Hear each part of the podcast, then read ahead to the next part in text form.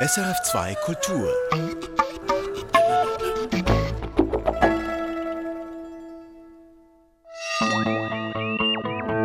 Wissenschaftsmagazin. Die Suche nach einem speziellen Impfstoff. Uganda will gegen Ebola neue Substanzen testen. Die Entdeckung krebsauslösender Bakterien. In unserem Darm lebt eine Vielzahl schädlicher Einzeller. Und der Sound der nächtlichen Vogelzüge. Millionen von Vögeln sind jetzt diskret unterwegs in den Süden. Das sind die Themen der aktuellen Ausgabe des SRF Wissenschaftsmagazins. Am Mikrofon Katharina Bochsler. Schön, dass Sie dabei sind. In Uganda steigt die Zahl der Ebola-Toten. Seit Mitte September haben sich im ostafrikanischen Staat über 100 Menschen angesteckt, 30 sind gestorben. Das Problem, es gibt keine zugelassenen spezifischen Impfstoffe gegen die sogenannte Sudan-Variante, also gegen die Variante des Ebola-Virus, wie sie jetzt in Uganda umgeht. Schon in den nächsten zwei Wochen will Uganda nun aber klinische Tests mit neuen experimentellen Impfstoffen starten. Irin Dietschi berichtet. Noch nie zuvor bei einem Ebola-Ausbruch war die Wissenschaft so schnell mit Impfstoffen zur Stelle wie beim jetzigen Ausbruch in Uganda. Das kann man nur deswegen erklären, weil die Vorbereitungsarbeiten schon seit vielen Jahren im Gange sind für solche Impfstoffe. Sagt Stefan Becker, er ist Virologe an der Universität Marburg und Forschungskoordinator am Deutschen Zentrum für Infektionsforschung. Die Vorbereitungsarbeiten, von denen Becker spricht, gehen vor allem auf die große Ebola-Epidemie von 2014 bis 2016 in Westafrika zurück. Diese forderte über 11.000 Todesopfer. Damals grassierte eine andere Virusvariante mit dem Namen Ebola Zaire. Die Epidemie befeuerte die Forschungsarbeiten vor allem gegen dieses Virus, aber nicht nur. Auch andere Varianten des Ebola-Virus nahmen die Forschenden unter die Lupe, unter anderem die Ebola-Sudan-Variante. Für den jetzigen Ausbruch in Uganda heißt dies, die Impfstoffe sind alle schon da. Die sind teilweise schon in der Phase 1 getestet, sind teilweise auch schon produziert in Mengen, dass man sie jetzt in der Phase 3 Studie einsetzen kann. Und jetzt ist der Ausbruch da und jetzt kann man dann auch schnell reagieren. Sechs solcher experimentellen Impfstoffe, die gegen Ebola Sudan gerichtet sind, gibt es insgesamt. Drei stehen jetzt in Uganda für klinische Tests bereit. Der Impfstoffkandidat des Sabine Vaccine Institute mit Sitz in Washington, D.C. und auch derjenige des Jenner Instituts von der Universität Oxford haben einen ähnlichen Ansatz. Sie verwenden Adenoviren von Schimpansen als Vehikel, um Ebola-Bestandteile in den menschlichen Körper zu schleusen.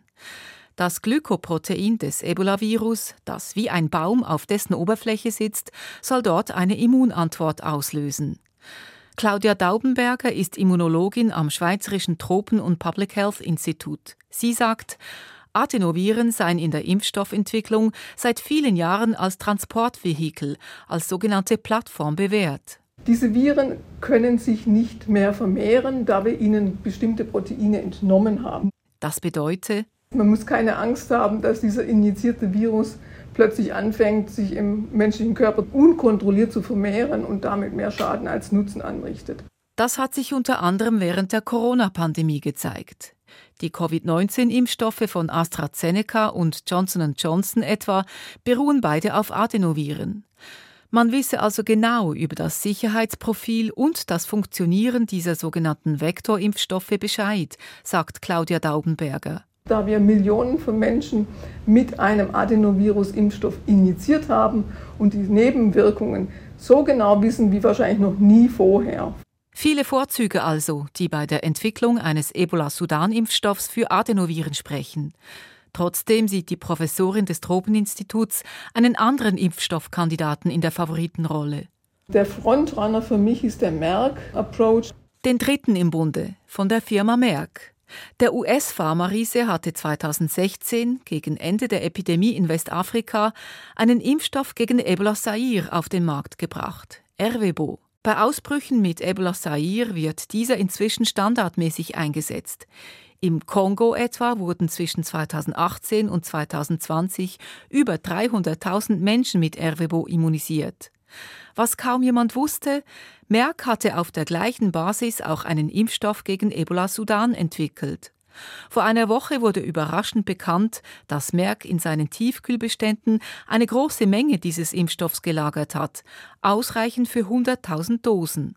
Der Merck-Impfstoff benutzt nicht Adenoviren, aber ebenfalls ein Virus als Transportvehikel von Ebola-Bestandteilen, das vestikuläre Stomatitis-Virus, kurz VSV. VSV ist ein krankmachender Erreger bei Nutztieren, für Menschen aber ungefährlich. Dazu der Virologe Stefan Becker. Der Unterschied zwischen diesem VSV und den Adenoviren ist, dass die VSV-Immunantwort sich sehr schnell bildet. Einfach dadurch, dass der Impfstoff sich in dem Körper vermehrt und dann das Immunsystem des Körpers auch sehr schnell reagiert. Und genau das habe sich bei den diversen Ausbrüchen von Ebola Zaire eben schon vielfach bewährt. Das haben wir ja bei dem VSV Zaire Ebola-Virus gesehen, dass dieser Impfstoff sich tatsächlich eignet für so eine Notfallsituation, wo man gerne mit einer einzigen Impfung dann schließlich einen Schutz erreichen möchte. Ob sich ein ähnlicher Schutz gegen Ebola Sudan erreichen lässt, sei es mit dem Merck-Impfstoff oder den anderen zwei Impfstoffkandidaten, wird sich weisen. Eine andere Aufgabe wird es sein, den Impfstoff zu den Menschen zu bringen und sie davon zu überzeugen, sich impfen zu lassen. Wie dies gelingen kann, auch dafür gibt es in Afrika inzwischen bewährte Wege. Im Kampf gegen Ebola den Zugang zu den Menschen nicht verlieren. Irene Dietschi hat berichtet. Und nun zu den Meldungen der Woche. Was diese Woche in der Wissenschaft zu reden gab, mein Kollege Daniel Theiss hat sich einen Überblick verschafft und eine Auswahl getroffen. Daniel, was gibt's Spannendes? Ja, Katzencontent.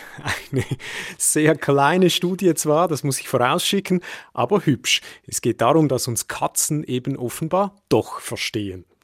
Das ist interessant. Dabei gelten doch eigentlich eher die Hunde als die besten Menschenversteher. Warum haben die Katzen in dieser Hinsicht jetzt offensichtlich bodengut gemacht? Eine Studie im Fachmagazin Animal Cognition, die zeigt, dass Katzen sehr wohl wahrnehmen, wenn ihr Herrchen oder ihr Frauchen mit ihnen spricht. Das hat mich jetzt durchaus etwas erstaunt, muss ich sagen. Katzen, die ich selber früher hatte, bei denen wäre mir jetzt das nie besonders aufgefallen, dass sie groß auf meine Stimme reagieren würden. Ich muss da zwar ein bisschen differenzieren. Es gab schon immer Katzen, die mehr reagiert haben als andere. Vielleicht hatten die eben einfach halt ihren eigenen Grind, wie man so schön sagt. Ja, und was haben denn die Studienautoren genau angeschaut? wie Katzen darauf reagieren, wenn ihre Besitzerinnen und Besitzer mit ihnen reden. Und zwar so, wie man das eben oft tut mit Tieren, mit einer etwas speziellen Stimme. Also du meinst eher so Chum, Bus, Bus, Bus oder Mit, Mit, Mit. Das funktioniert besser als äh, Chum, Dum, Odi oder sowas ähnliches. Ja, genau, eben. Das hat sich dann mit den 16 Katzen in dem Versuch gezeigt. Zehn davon, also doch knapp zwei Drittel, die haben ganz deutlich reagiert eben auf diese speziellen Miets, Miets, Miets und so. Redeten die Menschen allerdings mit normaler Stimme, reagierten die Katzen praktisch nicht. Und eben sobald man auf die Katzenstimme wechselte, spitzten sie die Ohren, bewegten sich mehr durchs Zimmer und ihre Pupillen weiteten sich. Und es zeigte sich zudem auch ein klarer Unterschied, ob es die Stimme der Besitzerin oder des Besitzers war oder ob es eine fremde Person war, die geredet hat. Ah, eben doch, sie verstehen uns die Katzen und meine ganz besonders, ich habe es doch schon immer gewusst. Ja, und wir bleiben gleich bei der Kommunikation. Da gab es diese Woche eine Studie der Universität Zürich im Fachmagazin Nature, Daniel. Da geht es ganz generell um Kommunikation zwischen Tieren, also etwa Frösche, die quaken, Kühe, die muhen, Hunde, die bellen und um die Frage, wie sich diese Tierstimmen und Tierlaute im Lauf der Evolution entwickelt haben. Also gibt es denn da noch keine gängige Lehrmeinung dazu in diesem Fall? Doch, die gibt's und zwar so, dass es eben im Lauf der Evolution zu verschiedenen Zeiten eine Entwicklung hin zu Stimme und Gehör gegeben hat. Und jetzt setzt die Zürcher Studie eben eine andere These in die Welt, nämlich dass akustische Kommunikation bei Wirbeltieren auf einen gemeinsamen Vorfahren zurückgeht und sich eben nicht mehrmals unabhängig voneinander entwickelt hat. Warum ein gemeinsamer Vorfahr laut geben und zur richtigen Zeit auch schweigen können oder ruhig sein können, hat ja durchaus einen evolutionären Vorteil und das könnten doch verschiedene Lebewesen zu verschiedenen Zeiten jeweils selbstständig erfunden haben können.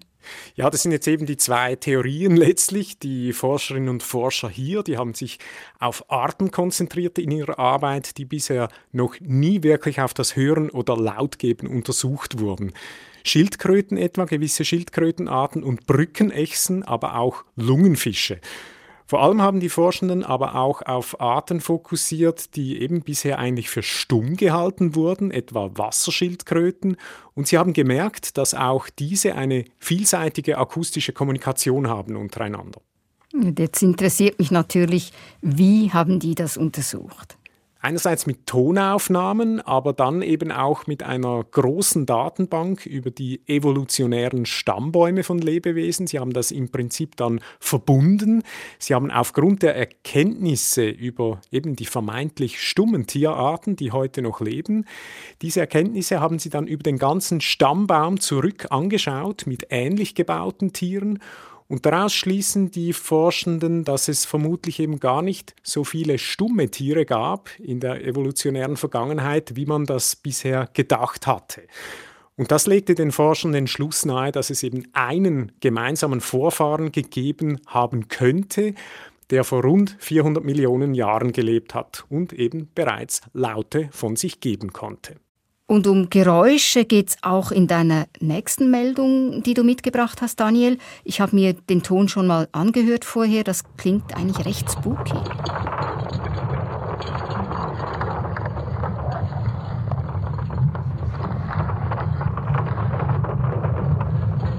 Ja, gell, das klingt speziell. Also man weiß nicht so recht, was es sein könnte.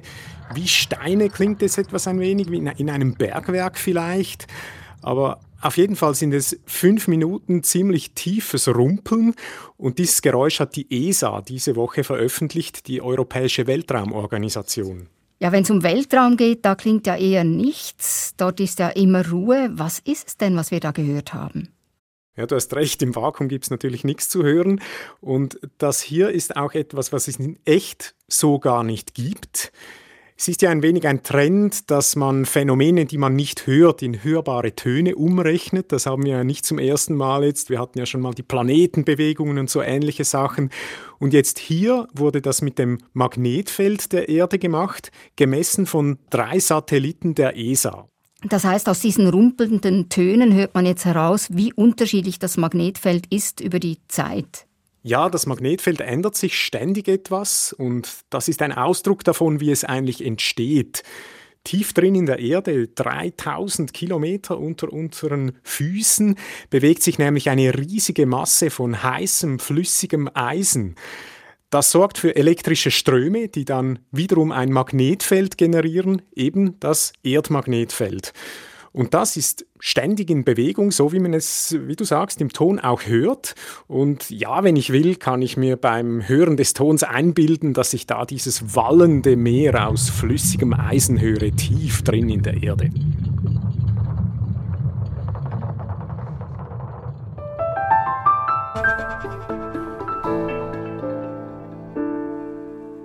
Tabakrauch kann Lungenkrebs auslösen, die UV-Strahlung der Sonne schwarzen Hautkrebs und humane Papillomaviren Gebärmutterhalskrebs. Von zumindest einem Bakterium weiß man, dass es ebenfalls krebsauslösend sein kann. Es heißt Helicobacter pylori und gilt als wichtigster Risikofaktor für Magenkrebs. Nun zeigt sich aber, Helicobacter ist nicht allein. Viele andere Bakterien können ebenfalls die Entstehung von Krebs fördern gerade in unserem Darm und offenbar vor allem dann, wenn dieser entzündet ist. Die Forschung dazu ist noch jung und liefert doch schon ziemlich spannende Resultate. Katrin Zöfel. Manchmal macht das Leben Umwege.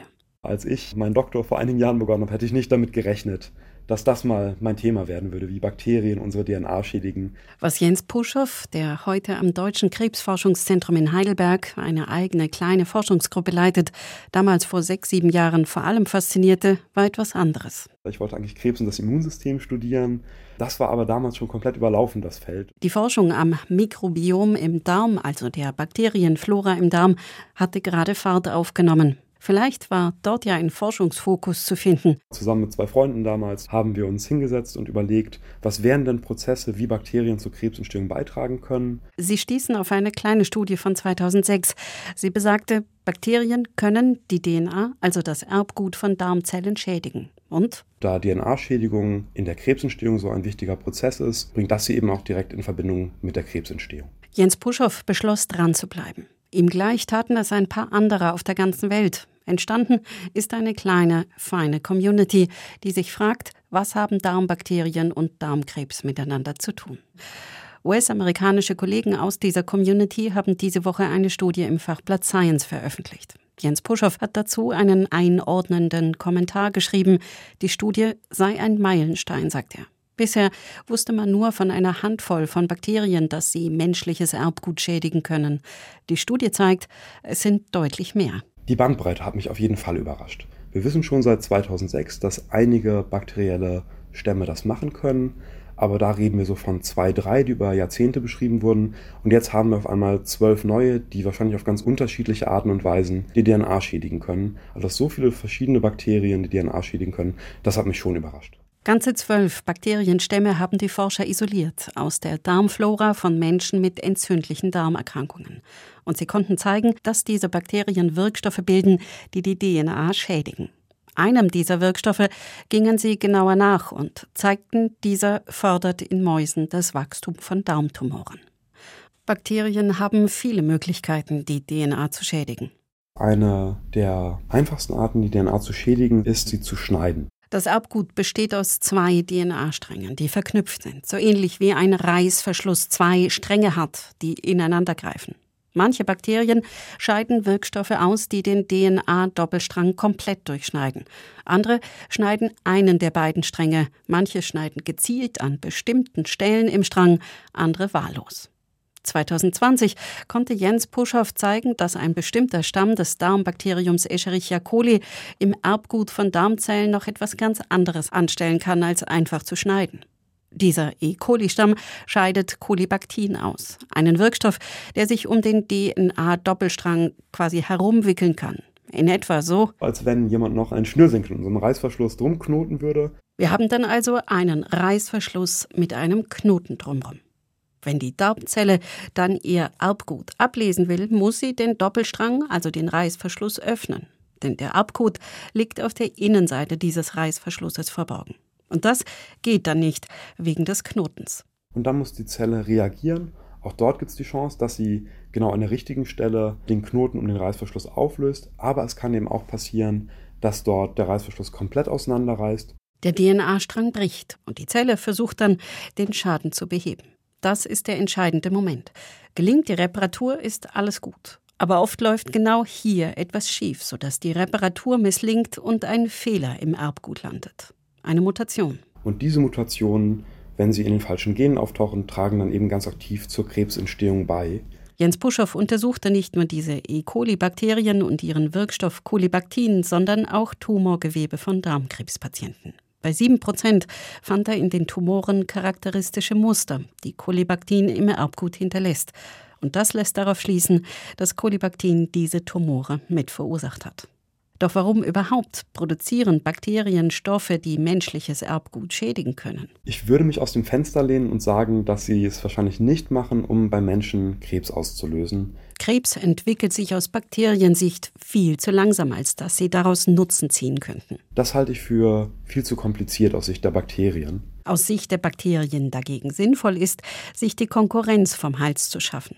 Und da ist ein Mechanismus, um das Erbgut anderer Bakterien zu schädigen, natürlich praktisch. Auch sinnvoll ist, sich gegen Krankheitserreger zu wehren, gegen bestimmte Viren, sogenannte Bakteriophagen. Auch die lassen sich außer Gefecht setzen, wenn man ihr Erbgut angreift. Dass Bakterien dabei menschliche Tumore fördern, ist vermutlich eher ein Versehen. Jens Puschows Forscher-Community ist noch klein. Viele Fragen sind noch offen, nicht zuletzt, wie sich das neue Wissen zum Schutz vor Krebs nutzen lässt. Und sicher sind Erbbelastung, Lebensstil und Entzündungen für sich genommen wichtige Faktoren. Aber es ist deutlich, Darmbakterien darf man bei der Frage, wie im Darm Krebs entsteht, nicht mehr aus dem Blick lassen. Katrin Zöfel über das wachsende Wissen darüber, wie winzige Lebewesen für unseren Darm zum großen Problem werden können.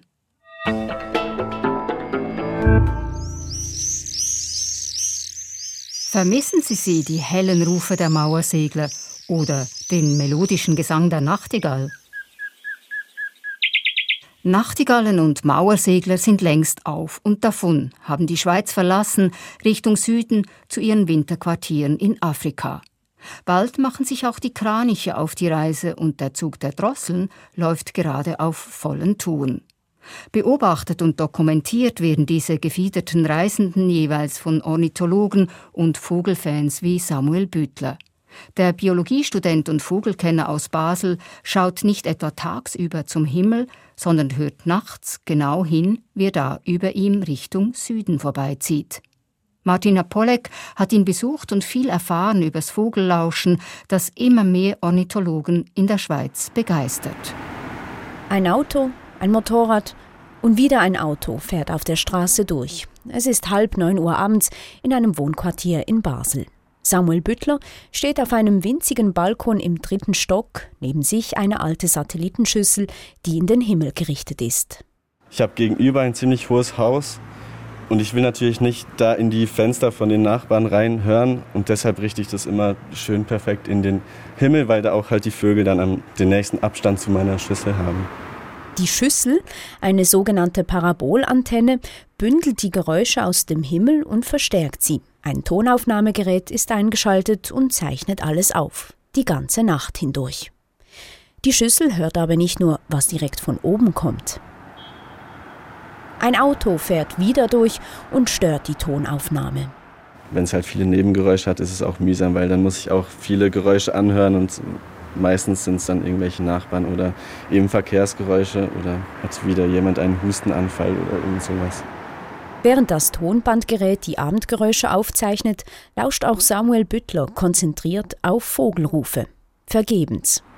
Ja, es ist natürlich auch ein bisschen der Vorführeffekt, ne? das ist ja immer so. Um diese Uhrzeit seien erst wenige Vögel unterwegs.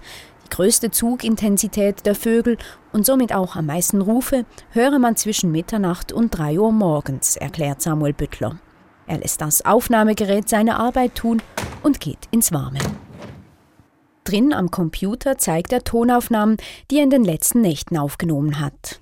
Sie auszuwerten, kostet den 22-jährigen Biologiestudenten viel Zeit. Damit es etwas schneller geht, hört er die stundenlangen Aufnahmen aber nicht ganz durch, sondern schaut vor allem auf den Ausschlag der Frequenzkurve am Bildschirm. Jetzt sieht man hier, sieht man schöne Ausschläge und ja, ich kann schon erahnen, was das jetzt ist anhand der Form. Das ist eine Singdrossel und die ist ein häufiger Durchzügler, eigentlich vor allem im September, Oktober, November. Auf der Tonaufnahme geht der Ruf der Singdrossel im Straßenlärm fast unter.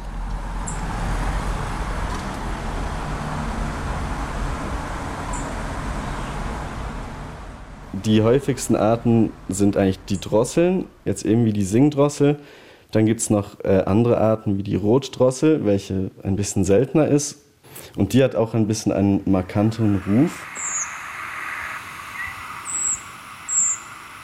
Man merkt so im Gegensatz zur, zur Singendrossel ist es ein langgezogener, bisschen abfallender Ruf. Dann scrollt er auf der Tonaufnahme an eine andere, ruhigere Stelle. Eine altbekannte, die Amsel natürlich, die ist auch, gehört auch zu den Drosseln und ist jetzt auch fleißig unterwegs. Die Amsel gehört zu den Teilziehern. Das heißt, ein Teil der Amseln, aber nicht alle, verlässt im Herbst ihr Sommerquartier und fliegt in den Süden. Amseln aus der Schweiz ziehen etwa nach Südfrankreich und Spanien. Amseln aus Nordeuropa überwintern teilweise bei uns. Rund zwei Drittel aller Zugvögel fliegt dabei nicht tagsüber, sondern nachts. Das hat den Vorteil, dass sie nicht von Fressfeinden wie Greifvögeln angegriffen werden. Zudem sind die Temperaturen deutlich kühler und angenehmer, was insbesondere für jene Arten ein Vorteil ist, die über die Sahara fliegen. Auch in der Nacht orientieren sich die Zugvögel am Magnetfeld, aber auch am Sternenhimmel. Der begeisterte Ornithologe Samuel Büttler beobachtet seit 15 Jahren Vögel im Feld. Die Methode mit den Tonaufnahmen sei eine interessante Abwechslung. Das ist eben das Praktische an der Methode, dass man das eigentlich so passiv machen kann. Natürlich kommt dann das ganze Auswerten dazu, aber ich kann mich schlafen legen und muss nicht die ganze Nacht draußen sitzen und lauschen. Seit August nimmt Samuel Büttler die Nächte mit seinem Mikrofon und der Parabolantenne auf und beobachtet so den Vogelzug. Dabei entdeckte er diesen Sommer überraschenderweise den Ruf des Mornell-Regenpfeifers auf einer Aufnahme. Ein Wattvogel, der in Basel nicht rastet und hier noch nie dokumentiert worden sei. Das ist natürlich einerseits richtig, richtig ein, ein Erfolg und andererseits auch ein bisschen schade, weil ich weiß, dass ich nebendran im Bett gelegen bin und dieser Vogel über meinen Kopf geflogen ist und ich halt geschlafen habe. Aber damit muss man halt leben können mit dieser Methode. Eine Methode, die bis vor kurzem in der Schweiz kaum von Ornithologinnen und Ornithologen genutzt wurde. Das habe sich seit Corona jedoch stark verändert, meint Samuel Büttler. Als die Menschen vermehrt zu Hause saßen, begann sich die Methode in Europa zu verbreiten. Rübergeschwappt ist sie aus Nordamerika. Denn dort wird der Vogelzug mit viel mehr technischen Hilfsmitteln wissenschaftlich begleitet. Akustische Aufnahmen sind weit verbreitet, auch weil es in Nordamerika mehr Vogelarten gibt, die während des Zugs rufen. In Europa würden viele Arten dies nicht tun, sagt Samuel Büttler. Deshalb ist diese Methode nicht wirklich gut dazu geeignet, den gesamten Vogelzug der Nacht eigentlich festzustellen sondern man kann natürlich jetzt, wenn man das über mehrere Jahre macht, kann man schon Trends sehen. Jetzt in diesem Jahr hat es viel mehr oder in dem Jahr hat es weniger. Für das ist die Methode sicher gut. Ganz ähnlich sieht das auch die Vogelwarte Sempach. Den Vogelzug dokumentiere man vor allem mit Hilfe von Radardaten, sagt der Sprecher Livio Rey. Wir benutzen vor allem Radar, weil dort können wir den Vogelzug viel besser quantifizieren. Also wir können besser abschätzen, wie viele Vögel fliegen durch. Der Nachteil ist aber, dass wir nicht erfahren, welche Arten durchziehen. Das ist mit dem Radar nicht möglich und da äh, ermöglichen Tonaufnahmen natürlich eine bessere äh, Erfassung der genauen Arten, die durchfliegen. Deshalb seien die Angaben zur Art, die immer mehr Leute dank Tonaufnahmen in der Online-Datenbank der Vogelwarte angeben, wertvolle Hinweise.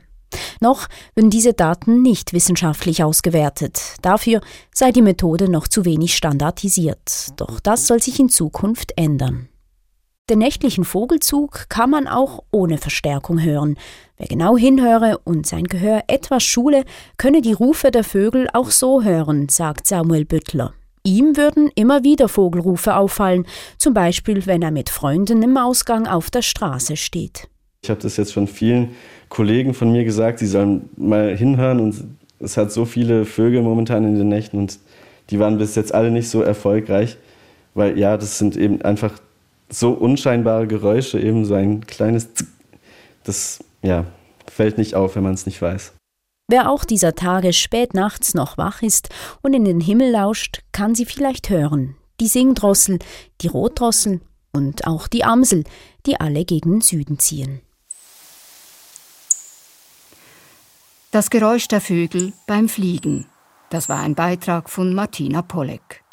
Auch wir ziehen weiter, sind aber kommende Woche pünktlich wieder für Sie da mit der nächsten Ausgabe des SRF Wissenschaftsmagazins. Produzent dieser Ausgabe Daniel Theiss, Moderation Katharina Bochsler. Erfahren Sie mehr über unsere Sendungen auf unserer Homepage srf.ch-kultur.